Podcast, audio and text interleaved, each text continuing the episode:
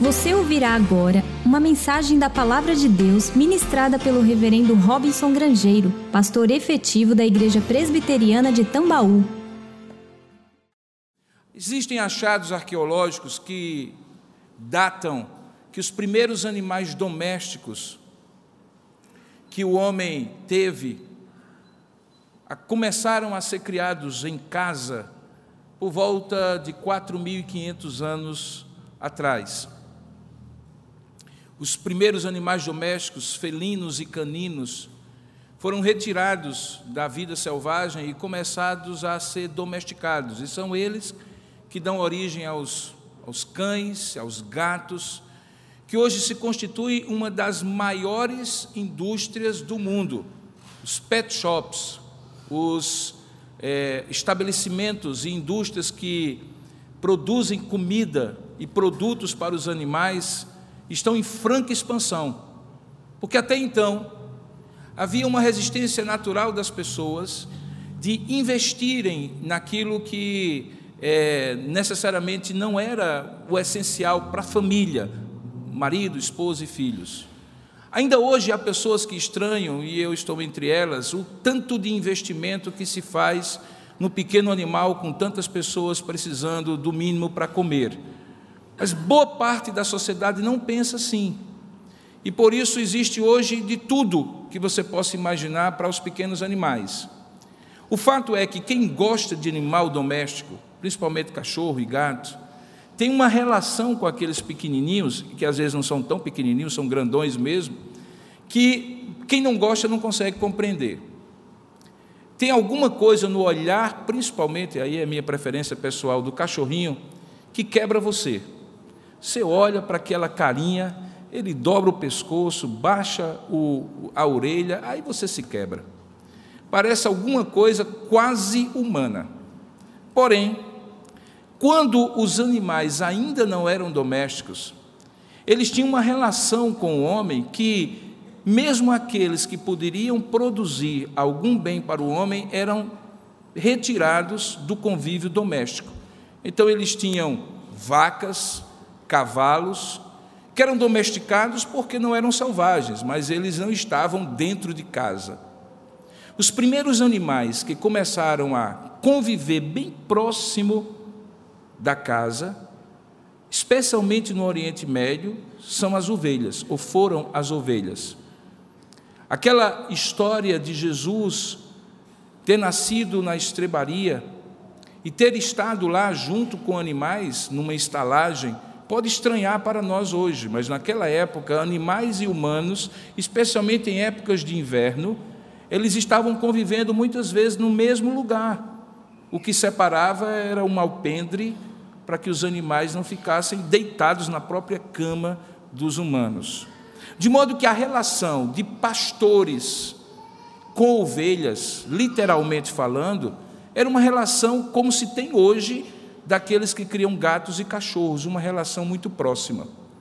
Você lembra, por exemplo, que Jesus diz que o bom pastor dá a vida pelas ovelhas, que ele é a porta do aprisco.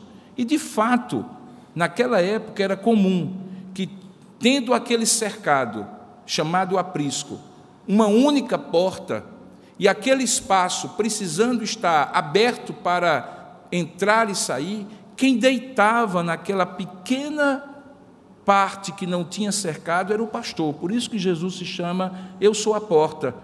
E as minhas ovelhas entram por mim, saem, comem e voltam à segurança. Tal era o grau de intimidade de pastor e ovelhas. No texto que nós vamos ler agora, Jesus é movido por um dos sentimentos mais profundos que o coração humano pode sentir e que no caso dele era algo tão profundo que o levava à ação, o sentimento, a emoção da compaixão. E ele faz no contexto de pastor. Ele sente a compaixão como um pastor sente a compaixão pelas ovelhas. Leia comigo, porque certamente Deus tem uma palavra ao seu coração sobre compaixão. Diz assim a palavra de Deus: e percorria Jesus todas as cidades e povoados, ensinando nas sinagogas, pregando o evangelho do reino e curando toda sorte de doenças e enfermidades. Vendo ele as multidões, compadeceu-se delas, porque elas estavam aflitas e exaustas, como ovelhas que não têm pastor. E então ele se dirigiu a seus discípulos, dizendo assim: A seara, na verdade, é grande, mas os trabalhadores são poucos. Rogai, pois, ao Senhor da seara que mande trabalhadores para a sua seara. E aí, tendo dito isso, tendo chamado seus doze discípulos, deu-lhes Jesus autoridade sobre espíritos imundos para os expelir e para curar toda sorte de doenças e enfermidades. Ora, o nome dos doze apóstolos são estes: primeiro Simão, o sobrenome Pedro, e André, o seu irmão, Tiago, filho de Zebedeu, e João, o seu irmão, Filipe e Bartolomeu, Tomé e Mateus, o publicano, Tiago, filho de Alfeu, e Tadeu, Simão o Zelote, e Judas Iscariotes, que foi quem o traiu. Que Deus abençoe Sua palavra lida. Amém. Vamos orar. Ó Deus amado e querido Pai, a Tua palavra exposta diante de nós, na leitura que nós acabamos de fazer, é suficiente para, de modo eficiente, pelo Teu Espírito, falar ao nosso coração. A mera leitura da Tua palavra é suficiente para nos fazer pensar para nos exortar, para nos confortar, para nos edificar. Mas nessa hora em que esse teu servo ousa dirigir-se ao teu povo, povo da aliança, para expor essa tua palavra, eu preciso muito que tu me ajudes agora a ser fiel ao que ela diz e ao mesmo tempo que a minha palavra penetre como sendo tua palavra, porque de fato é, nos corações aqui presentes. Abre, portanto, o nosso coração, dilata o nosso ser, para que compreendamos, e mais do que isso, para que creiamos na tua palavra. Fala conosco, Senhor, nós a entregamos nas tuas mãos, em nome para a glória de Jesus. Amém. O Evangelho de Mateus, que se propõe a apresentar Jesus como o Rei dos Judeus, pode ser dividido em cinco grandes discursos que Jesus profere, cada um deles estabelecendo algum tipo de conteúdo ou tema.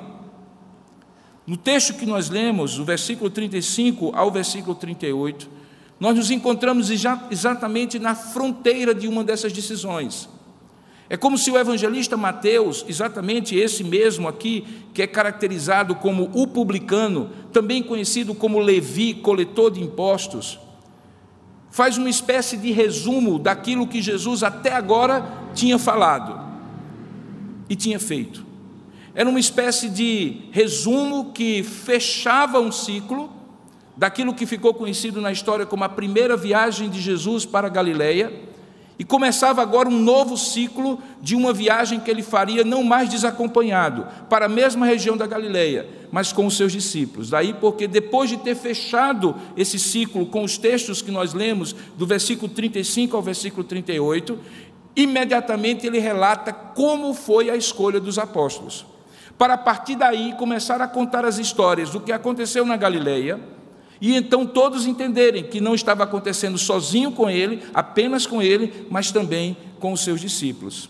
E quando Jesus, ou quando é o Mateus, é, resume a história de Jesus até então, a sua primeira viagem, o seu primeiro ano de ministério, aquela primeira viagem a Galiléia, ele o faz dizendo que, em primeiro lugar, Jesus teve um ministério quase que abrangente em todos os lugares. Ele usa duas palavras diferentes no grego, cidades e povoados, que também são diferentes em português, para denotar que Jesus não estava apenas presente nos grandes centros urbanos, embora naquela época não havia grandes cidades, mas também estava naquelas pequenas aldeias, cuja, cujo tamanho era parecido com algumas cidades que nós temos, de uma rua só, que você entra e sai pela mesma rua.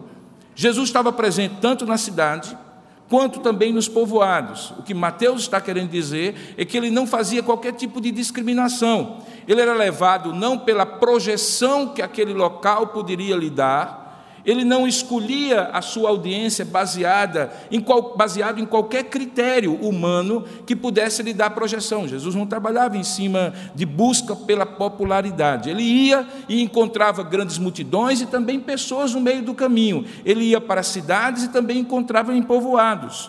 E Mateus então diz que Jesus percorria e a palavra já nos ajuda muito a entender, porque o verbo percorrer é formado por duas palavras, inclusive um prefixo que significa ao redor de, significando que ele ia e voltava várias vezes no mesmo lugar. Se você parar um dia para contar, por exemplo, quantas vezes Jesus saiu de Cafarnaum, da Galileia, para pequenas incursões diárias, para cidades ali próximas, você vai se admirar de ver como Jesus repetia trajetos para continuar alcançando pessoas e indo cada vez mais longe. Ele fazia isso e basicamente fazia com uma agenda que poderia ser dividida em três aspectos e que estão ali em três gerúndios em português, três particípios no grego. Diz assim: que ele percorria todas as cidades e povoados, ensinando nas sinagogas, pregando o evangelho do reino e curando toda sorte de doenças e enfermidades. Jesus, portanto, ou Mateus, eh, portanto, resume o ministério de Jesus em três atividades. Ele ensinava nas sinagogas, o que significava que ele continuava focando o seu ministério para os seus irmãos judeus, lembra de João capítulo 1, verso 11, veio para o que era seu, o seu aqui são aqueles judeus que estavam esperando o Messias há tempos e por 400 anos ainda escolhiam, ou melhor, procuravam o Messias sem encontrá-lo.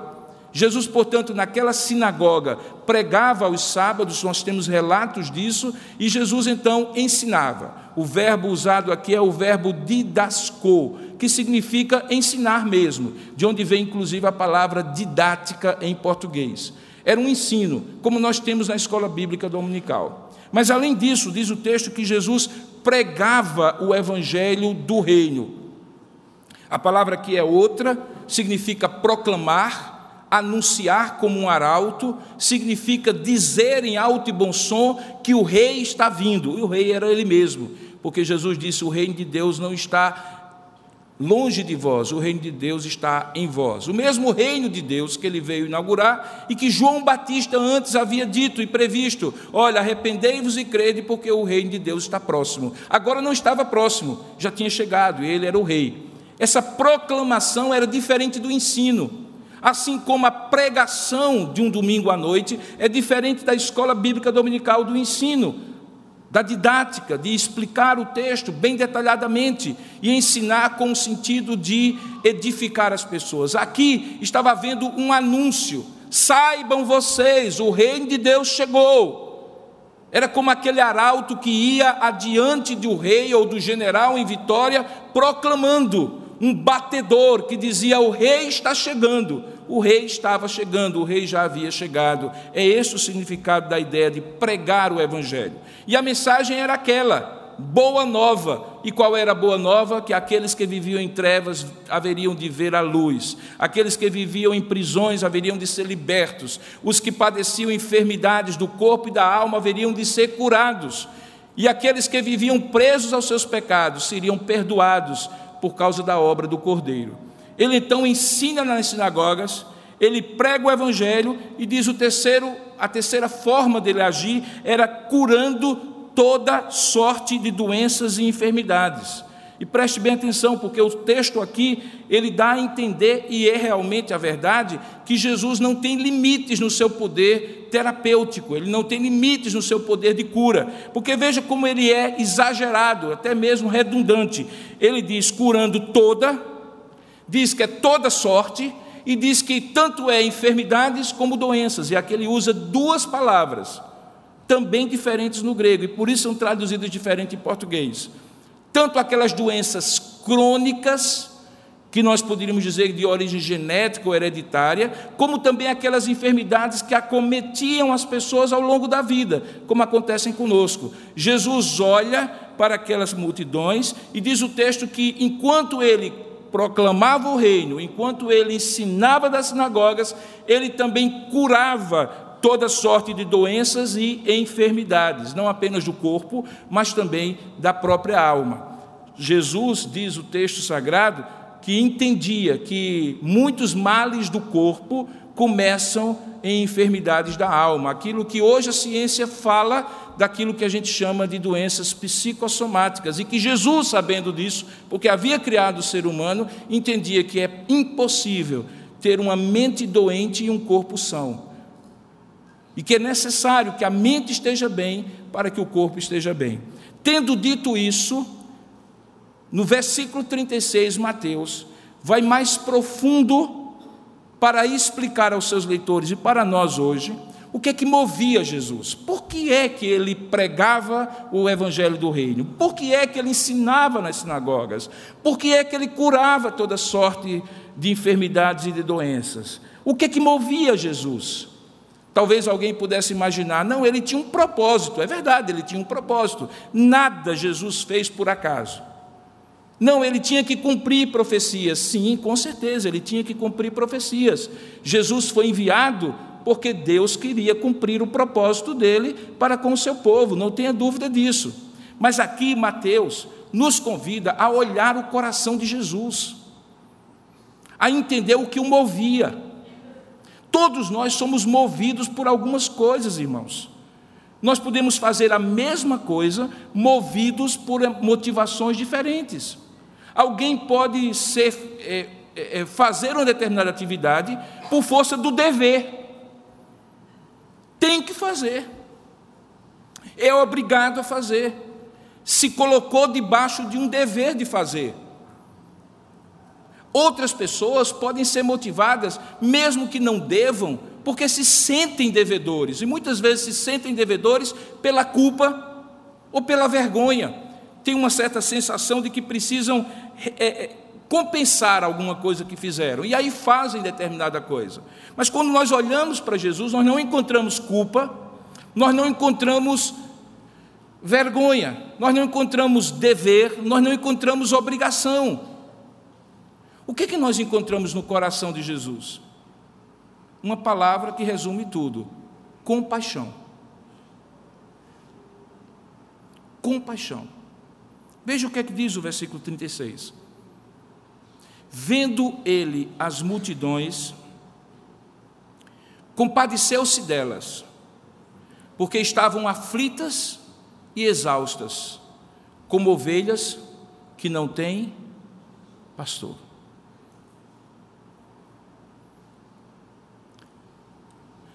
Há um ditado popular que diz que aquilo que os olhos não veem, o coração não sente.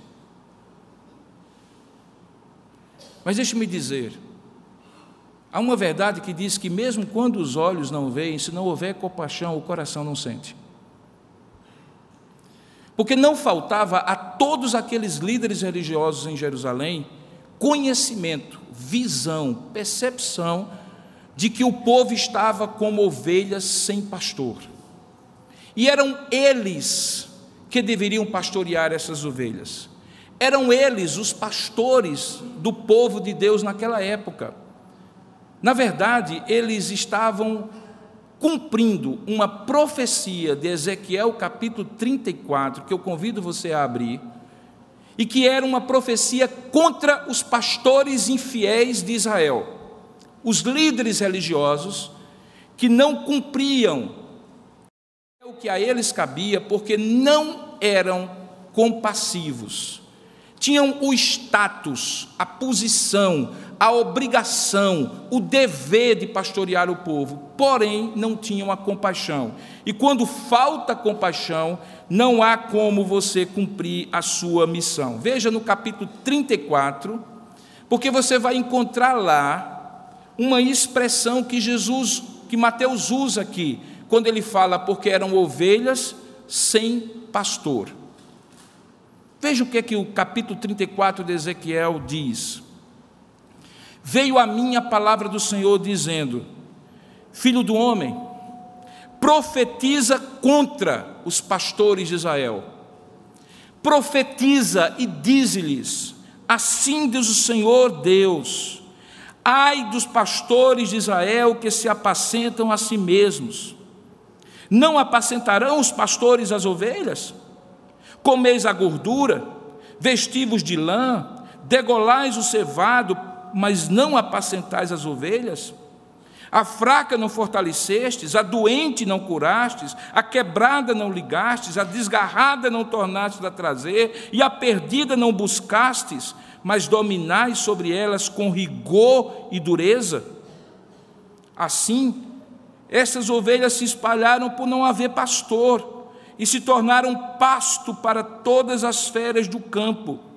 As minhas ovelhas andam desgarradas por todos os montes e por todo elevado outeiro. As minhas ovelhas andam espalhadas por toda a terra, sem haver quem as procure ou quem as busque. Portanto, ó pastores, dizia Ezequiel, Ouvi a palavra do Senhor, tão certo como eu vivo, diz o Senhor Deus, visto que as minhas ovelhas foram entregues à rapina e se tornaram pasto para todas as feras do campo, por não haver pastor, e que os meus pastores não procuram as minhas ovelhas, pois se apacentam a si mesmos e não apacentam as minhas ovelhas. Portanto, ó pastores, ouvi a palavra do Senhor, pois assim diz o Senhor: eis que eu estou contra os pastores e deles demandarei as minhas ovelhas, porei termo ao seu pastoreio, e não se apacentarão mais a si mesmos, e livrarei as minhas ovelhas da sua boca, para que já não lhe sirvam de pasto. Ezequiel viu a situação que Jesus presenciou. Quando Jesus nasce, você tinha o mais alto índice em quantidade proporcional à população de sacerdotes. Só para você ter uma ideia, havia um tio e um primo como sumos sacerdotes, uma condição que nunca tinha havido em Israel. Amós, Anás e Caifás. Sacerdotes, ambos no título maior de sumo sacerdote. Havia uma casta de sacerdotes que tinham feito, inclusive, do templo de Israel um, um lugar de comércio, porque recebiam comissões daqueles coitados adoradores que saíam dos seus cantinhos e que não podiam carregar uma ovelhinha porque as matariam no caminho e que traziam dinheiro para poder comprar uma ovelha para o sacrifício. E quando chegavam lá, o preço da ovelha era imensamente mais alto do que na sua aldeia de origem. E parte daquele lucro era dado aos líderes religiosos de então. Razão porque Jesus, e você entende agora, foi tão duro contra os líderes religiosos e chamou-os de raça de víboras, sepulcro caiado, hipócritas, doutores da lei, mas desconhecedores da compaixão. Porque Jesus viu que no capítulo 34, viu à luz do capítulo 34, que aquelas ovelhas eram ovelhas sem pastor.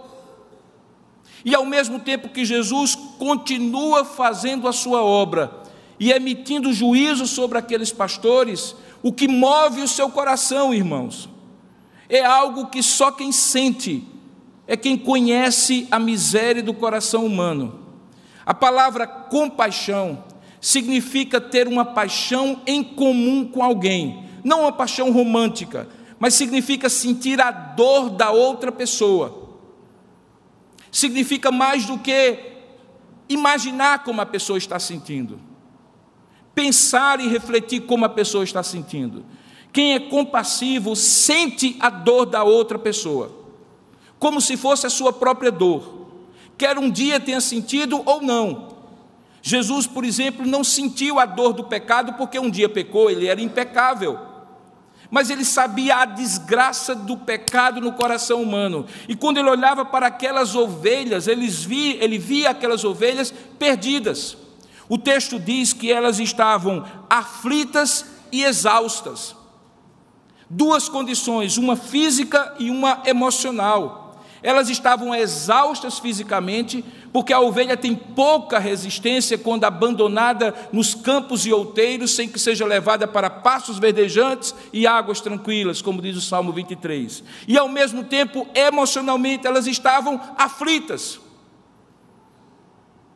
O Jesus que curava toda sorte de enfermidades e doenças, olhava para aquelas ovelhas e via necessidades de físicas do corpo, porque elas estavam exaustas, e via necessidades emocionais, porque elas estavam aflitas. Mas o pior não era a aflição e a exaustão, era o senso de perda de, de pertencimento.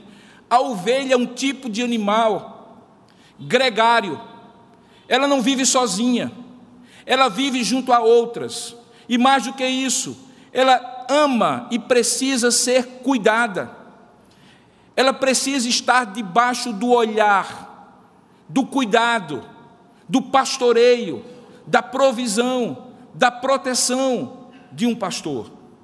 Quando Jesus via aquelas multidões ali, ele olhava e dizia assim: são como ovelhas espalhadas nos outeiros nos vales sombrios da morte, e o lobo as devorará, porque elas estão vulneráveis. Não há pastor para cuidar delas, não há pastor para dar a vida por elas, não há um cajado, não há uma vara para assustar os lobos e defender as ovelhas. Ainda que nós estejamos falando de algo metafórico, uma comparação de gente a ovelha, mas Jesus sentia que era exatamente esta a emoção triste da aflição e a exaustão do corpo que aquelas ovelhas sentiam. E o termo final da frase diz tudo, porque eram ovelhas que não têm pastor. Desamparadas, desassistidas, desabrigadas, abandonadas, deixadas sozinhas, como cachorro sem dono. Na verdade, essa expressão poderia ser muito bem aplicada, como ovelha sem dono. Eram ovelhas vira-latas, perambulando, sem assistência, sem apoio, sem ajuda. O que move Jesus a ver as pessoas assim, veja, não é que elas eram vistas assim por todos. Jesus tem um olhar diferenciado. Os líderes religiosos, os pastores infiéis de Israel, olhavam apenas como consumidoras de um produto religioso que eles ofereciam no templo em Jerusalém. Como é possível que nos dias de hoje as pessoas sejam vistas apenas como massa de manobra religiosa? Mas pastores verdadeiros sentem o que Jesus sentiu. Eu não vou dizer o nome, mas eu fiquei muito feliz hoje. E Deus sabe se é verdade ou não o que eu estou dizendo.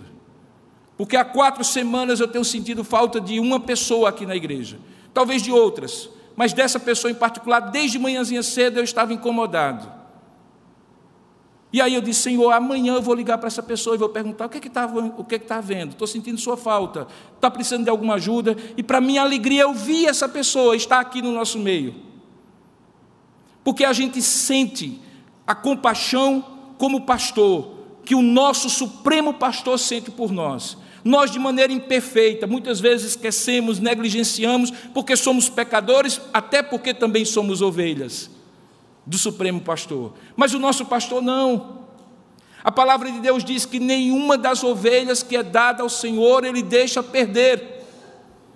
Que ele sabe as suas ovelhas pelo nome. Na verdade, ele diz que o que caracteriza essa relação espiritual incompreensível ao mundo de ovelhas e pastor é que as minhas ovelhas ouvem a minha voz, eu as conheço e as chamo pelo nome e elas sabem quem eu sou e eu sou, sei quem elas são.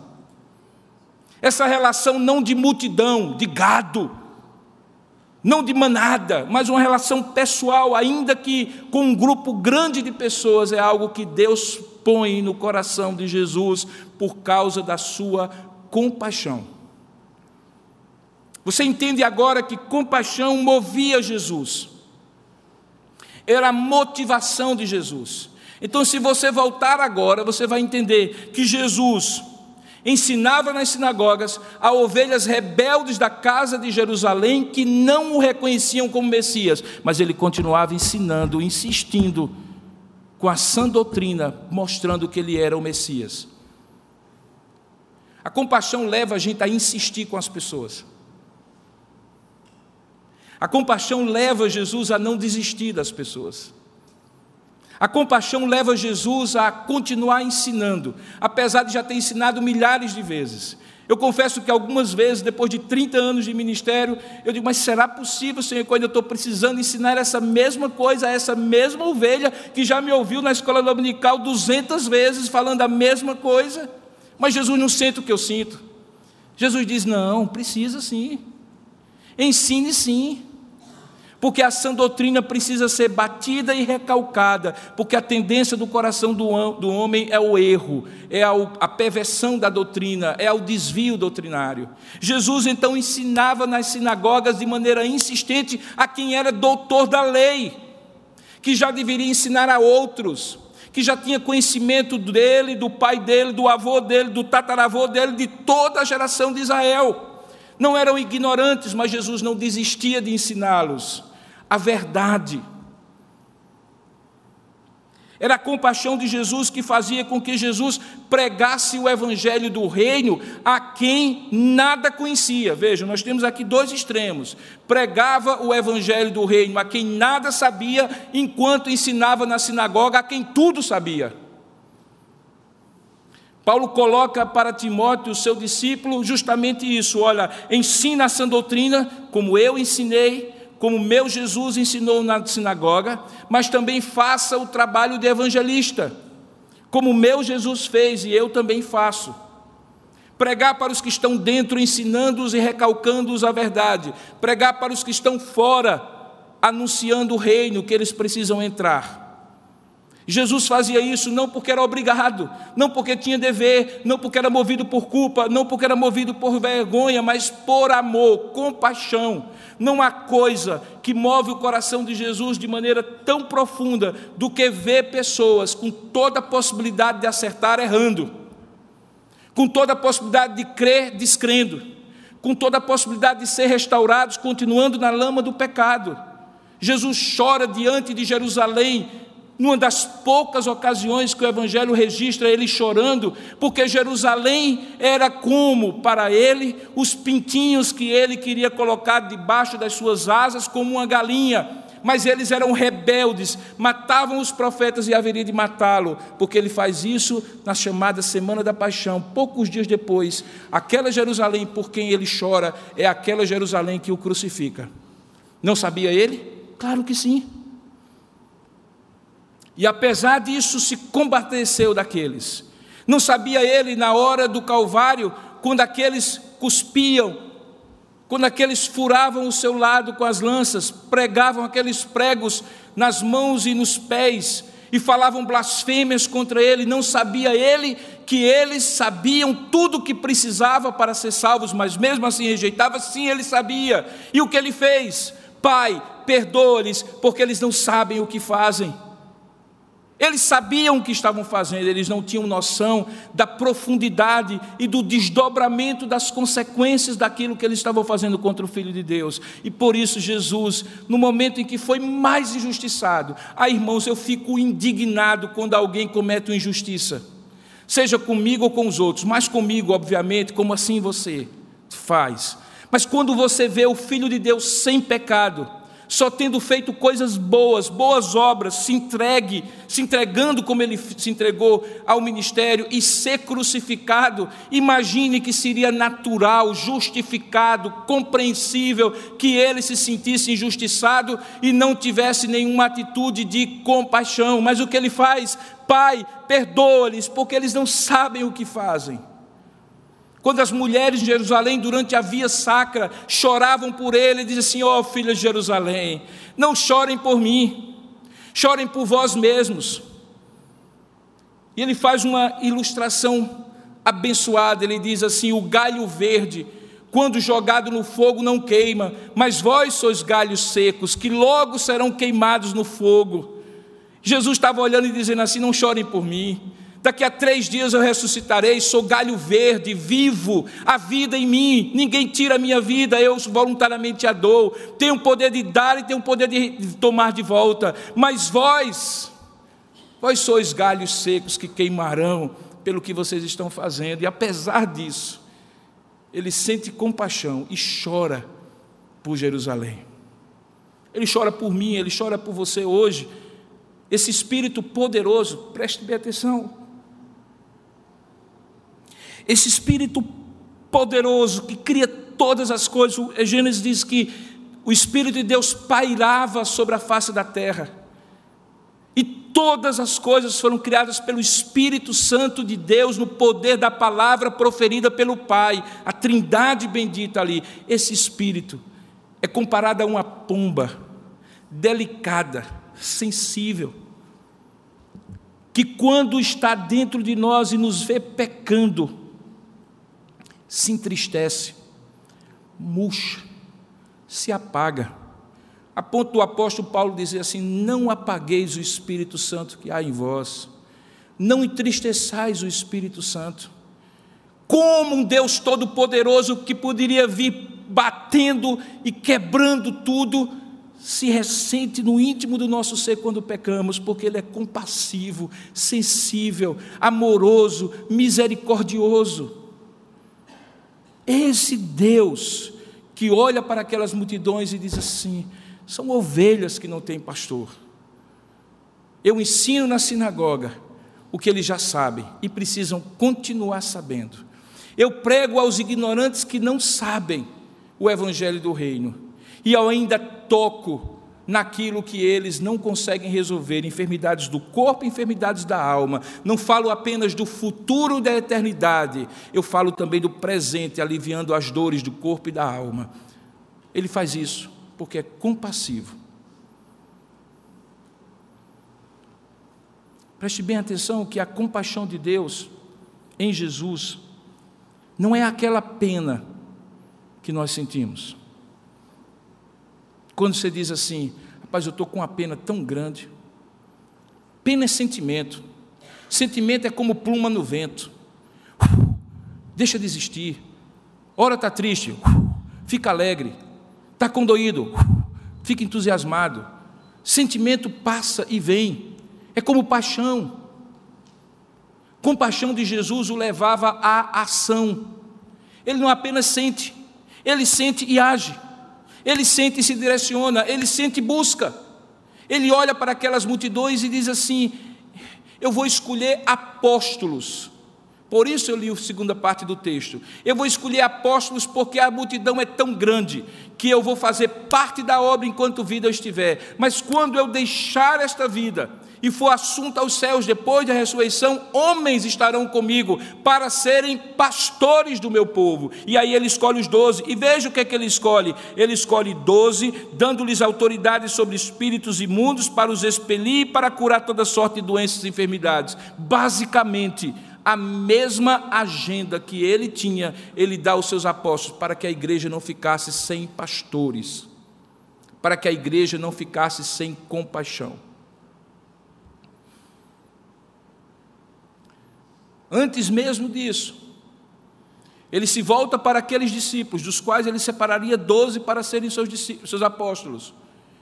E diz o texto no versículo 37 e 38 que eles precisavam olhar para aquele povo como ele olhava. E como é que ele olhava? Ele olhava da seguinte forma: a seara, na verdade, é grande, verso 37, mas os trabalhadores são poucos. Rogai, pois, ao Senhor da seara que mande trabalhadores para a sua seara. O que significa isso? Que mande gente compassiva para estar com o povo, assim como eu estou.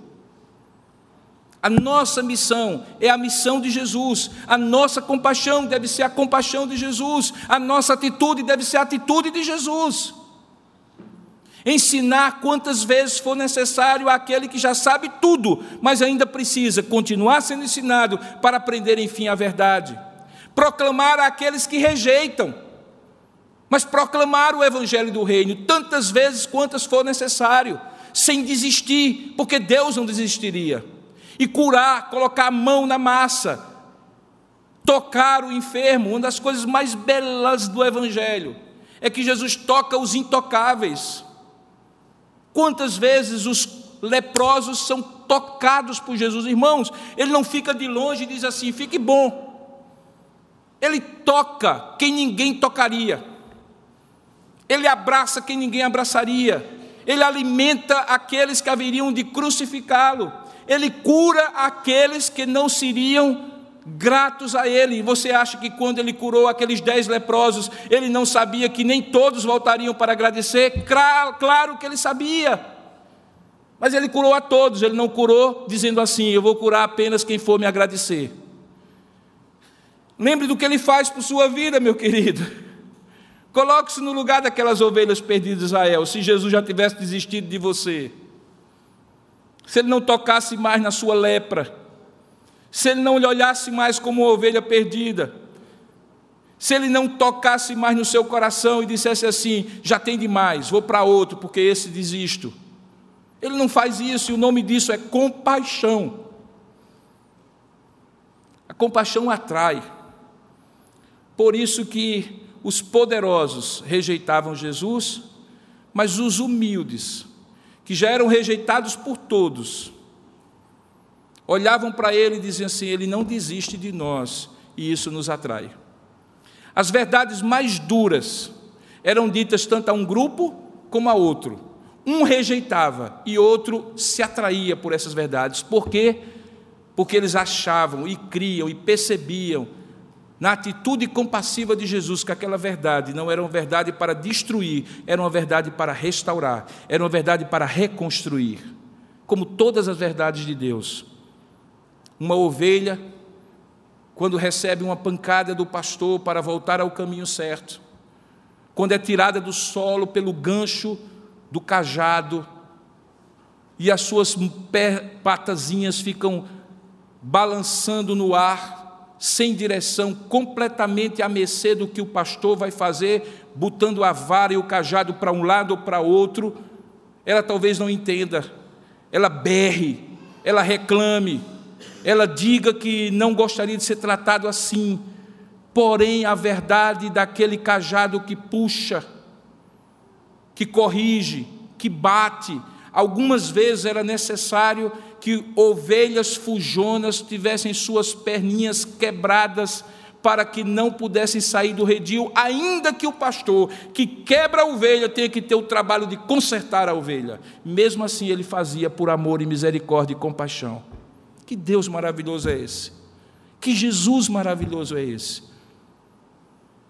Pois é o Jesus que está aqui, é o Jesus que fala para você nessa noite que tem sido a compaixão dele que tem sustentado a sua vida, que tem lhe pego pela mão quando você solta a mão dele, que tem lhe corrigido e trazido a verdade do Evangelho quando você está pronto a desistir. Quando todos desistiram já de você e ele não desiste de você. Quando ele precisa fazer a mesma coisa anos a fio, corrigir o mesmo pecado, ensinar a mesma verdade, para que você sinta que ele não desiste de você, porque ele lhe vê como uma ovelha que, se não estiver com ele, será perdida, exausta e aflita, e, portanto, sem compaixão de ninguém, se não for a compaixão dele. Essa compaixão me atrai. Essa, me, essa compaixão me atrai como ovelha. E essa compaixão me desafia como pastor. Essa compaixão me atrai como ovelha, porque eu sei, mesmo sendo pastor, que isso aqui é o que eu preciso. Que eu troco ser pastor por ser só ovelha. Agora, se Deus, na sua vontade soberana, disse que além de ovelha, eu deveria ser pastor para pastorear as ovelhas dele enquanto ele não volta para recolhê-las, sim, porque pastor que é pastor sabe que não é dono de vocês mas é responsável por vocês. Porque um dia o pastor vai dizer assim, o supremo pastor: onde estão as minhas ovelhas? E a cada pastor de cada rebanho ele perguntará isso. E não haverá um único pastor, isso eu tenho certeza, que poderá dizer: todas que estão aqui que tu me deste, eu devolvo para ti, porque somos imperfeitos e falhos. Mas uma coisa eu sei, é que as exortações do Senhor diz: apacentai as minhas ovelhas, porque são minhas. E meu pai me ensinou, e também deve ter ensinado a você, que quando a gente tem algo que não é da gente, a gente deveria cuidar mais do que quando é da gente. Porque a gente vai ter que devolver. e dar conta do que não é da gente. Vocês não são meus, são do Senhor. Como ovelha, eu me sinto como vocês, precisando todo dia da compaixão de Deus. E como pastor, eu me sinto e devo me sentir como Jesus, que precisa ser compassivo com vocês. E vocês, como devem se sentir? Vocês devem se sentir da mesma maneira. Deixa eu lhes dizer, ao mesmo tempo objeto da compaixão de Deus e ao mesmo tempo desafiados a serem compassivos com os outros. Porque não tem nenhuma ovelha aqui que não precise de compaixão. E não tem nenhuma ovelha aqui que não precise ser compassivo com alguém que precisa mais do que você.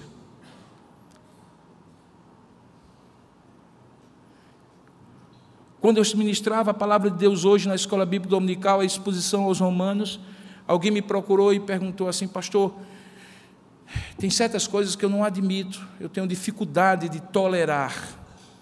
Eu passei por uma situação difícil no meu casamento e eu, se tinha uma mulher que deveria dar um chute no marido, era eu. O senhor conhece parte da história, eu conheço parte da história, mas só quem conhece a história toda é quem sofre.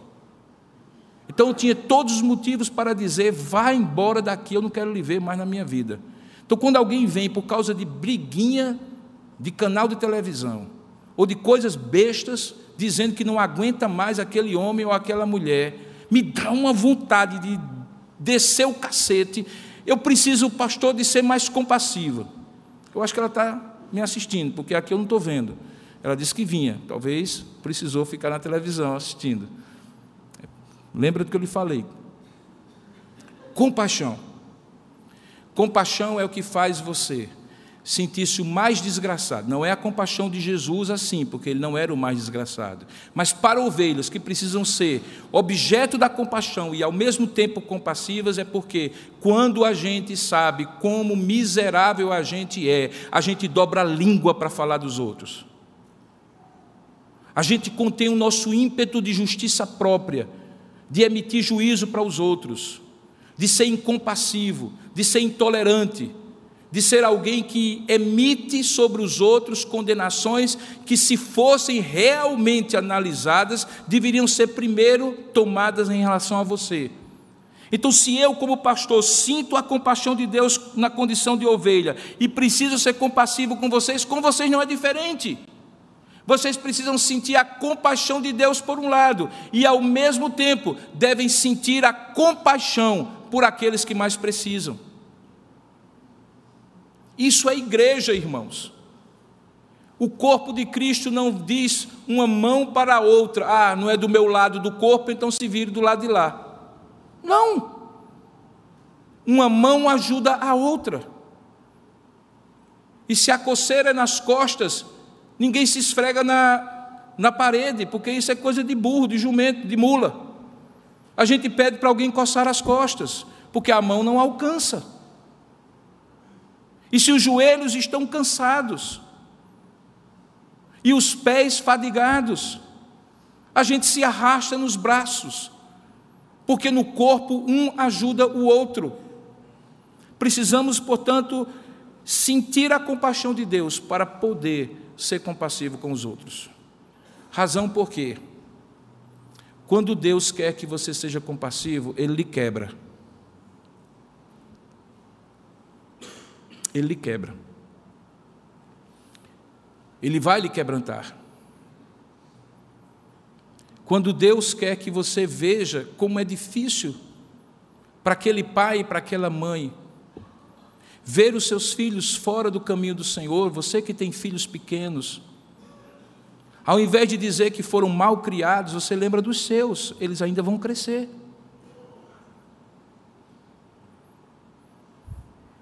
E talvez seja você que daqui a alguns anos vai chorar lágrimas amargas, clamando a Deus para que seus filhos voltem ao caminho do Senhor.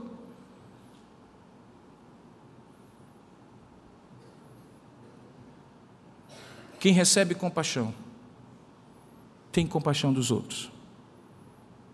E o nosso Deus é um Deus compassivo, assaz benigno, misericordioso, de eternidade a eternidade.